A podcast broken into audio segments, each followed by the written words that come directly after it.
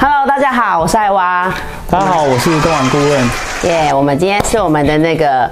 创业主题节目。那我们的节目叫《贵人提灯照，创业地狱火》。那我们今天呢，就是要来讲大家都非常喜欢听的，你如何去跟政府做一个青年创业贷款的申请。我们今天有请到顾问老师，他可以来跟我们分享一下你在写这个计划书你要注意什么，或者你可能会遇到银行不借你钱哦，这真的这真的是非常的重要。我们有，我们掌声欢迎顾问老师。好，大家好哈，主持人，嗯，还有吗？大家好哈。那简单讲是这样子啊，就是我相信呃，在座各位啊，如果有兴趣啊，就是想要做老板的，嗯一定会遇到一些问题。是通常会遇到什么问题？通常遇到没有资金，对，没有钱嘛，嗯没有钱，通常你会怎么解决这个问题？呃，找股东，找股东。嗯通常一一开始你开的公司没有很大，没有人要当你股东，除对非你爸爸妈妈、姐姐、弟弟、妹妹。哦有有有对对对。那除了这个方法，还有呢？个人信贷，个人信贷嗯，银行也会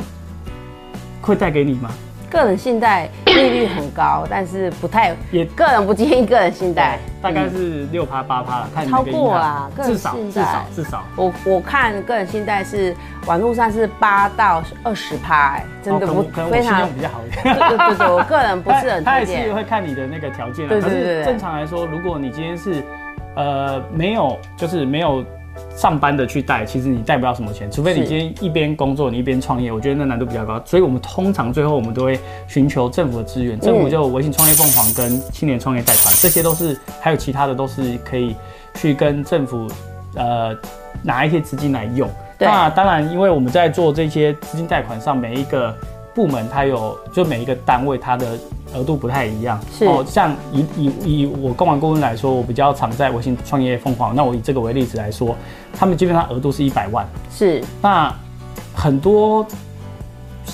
这个老板们，哦，即将当老板的人就会问说，哎、那我要怎么样去申请？那我要可以借多少钱？好，那我这边简单跟各位讲，哈，基本上如果你们对微信创业凤凰这一块或贷款有兴趣，青年青年创业贷款这一块有兴趣，其实上网查它都有一个呃报名的地方。那大家通常要做的事情很简单，就是他会先叫你呃先报名，然后参加课程。好，因为他有些他叫你们写企划书，然后他要请你呃去做一些准备的东西。哈、嗯那上完这些课程，然后他会把你的这些企划书呈报给呃，他会帮你他会帮你整理完之后呈报给那个呃借钱的，因为借钱单位不其实不是微信创业凤凰或者是那个。青年创青年青年贷款那边，其实他都是针对银行，所以他会把这些银行，通常都是公股啦，就是嗯公家单位，对。对，所以他会说啊，你如果原本是用什么台新、中国信托，他会说哦，我们基本上到时候借钱的，通常都不是例如说像台湾台湾银行、台湾银行，然后嗯或者是说像呃土地银行，对这些之类，就政府的部分。对。所以回到这边就是他假设你这个流程是，如果你今天去上完课，嗯。然后你也计划书也写好了，嗯，然后呢，这些国信创业凤凰或者是青年创业贷款的单位也看了之后觉得 OK，他帮你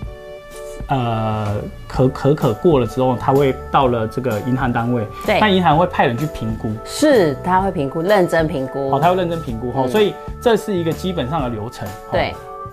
对，所以我我觉得去年去年是二零，二零哎二二二零二零，去年是二零二零二零，我觉得去年就是呃台湾面临的是那个疫情的这个考验，所以呢，相对的就政府有把这个门槛呃稍微降低一点，没有再像以前一样，你你以前会觉得申请这个青年创创业贷款可能要委托外面的行销顾问公司去帮你写一个企划，但现在呃相对的门槛变低了，其实你只要想好你的商业模式，那加上说像我们公司，我们公司是呃有申请公司行号，那你有四零一报表，我觉得四零一报表你在做创业贷款的时候就发现，哇，这四零一报表超级重要的。他要去看你的四零一报表，你有没有这样的获利能力，然后他会去评估，他可以审核多少的金额给你。我这边补充一下哈，嗯因为刚才主持人有提到，就是说很多老板在申请的时候就会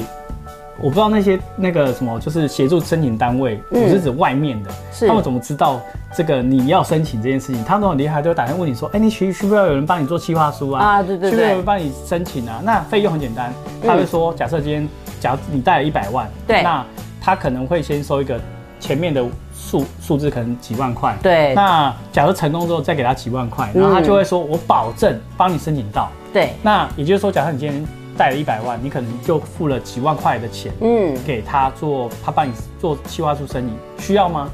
呃，以我们的经验来说啊，我们会告诉你这是不需要的。嗯所以我们会说，如果你要做这件事情，你不如就来好好来上课。那你上完课之后呢，其实我们的流程是这样，你会请你先上完大概二十四小时到，就每个单位不一样。像我们微信创业凤凰来说，它会有初阶班跟进阶班。嗯嗯，上完之后呢，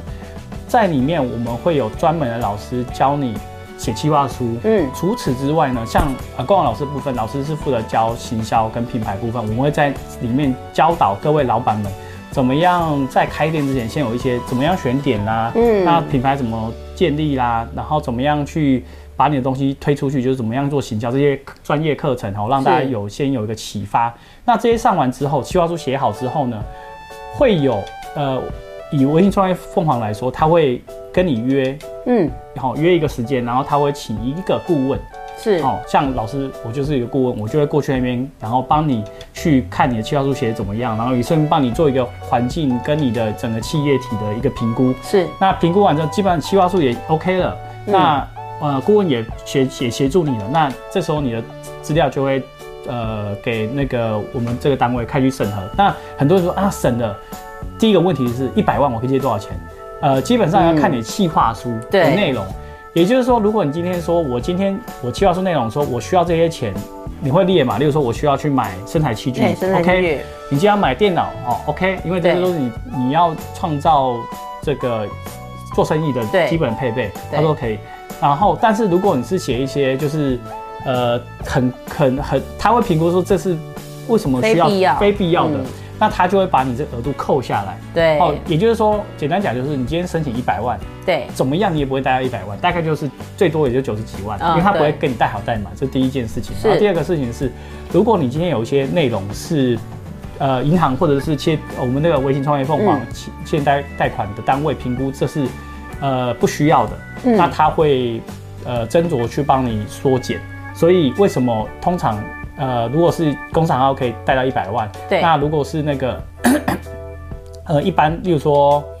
呃，哎我我我想一下。个人吗？呃，不是个人，是比较偏向是，不是不是公司，是那个叫什么？不是公司，是一般人不会开，不一定会开公司行号，因为这有限公司叫工商行号嘛。另外一种商行商行对，商行就是五十万，所以它会有这两个区分，就是说，呃，就算一百万或五十万，你都不会贷满。对。那会依据你的企划书的内容，然后去评估之后，嗯。他就决定要贷款多少给你。然后通常这些东西，就是这些申请，实际在跑的时候都会需要时间的，因为他会先，因为资料会很多嘛，然后他对。评估完之后，等要个百个月，嗯。哦，然后评估完之后，都要请银行派专人去你那边去了解，你真的你是玩真的还玩假的，所以因为银行要借你钱，他也会担心，对啊所以他也会过去看看。那但好处是，它的利率可能像微信创业凤凰，可能嗯。前两年它是没有利息的，对后面对对后面可能它利率也很低，也很低，对，也是一点多趴。对哦实除去实际数字你请看一下很低，对，官网，因为它一直在更新嘛，哈对，。那我是觉得哈，如果大家有需要，确实可以呃找这个机会就去呃好好去上去去去报名，然后去上课去了解，然后嗯千万不嗯，要去呃花钱请人家帮请人家写。哦，我觉得自己的你都要创业了，那你连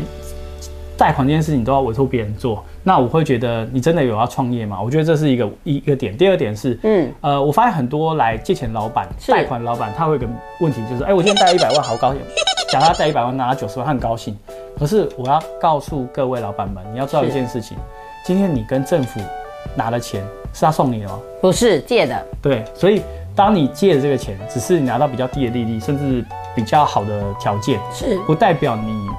呃不用还。所以当你贷了这个钱之后，其实你是真正的，其实在利用写计划书，或者是你在上课，或者是你可以交流的时候，你应该好好想一下你的商业模式，嗯想一下你未来规划，你要怎么样呃去得到这一笔资金之后，你有什么应用？因为银行在意的是你你这个企业，就是你这个品牌或你你做这个生意会不会赚钱，是然后以及你的还款能力，他会用这两点来去评估说到底要贷你多少钱，他可不可以贷你。哦，所以我觉得大概是这样子。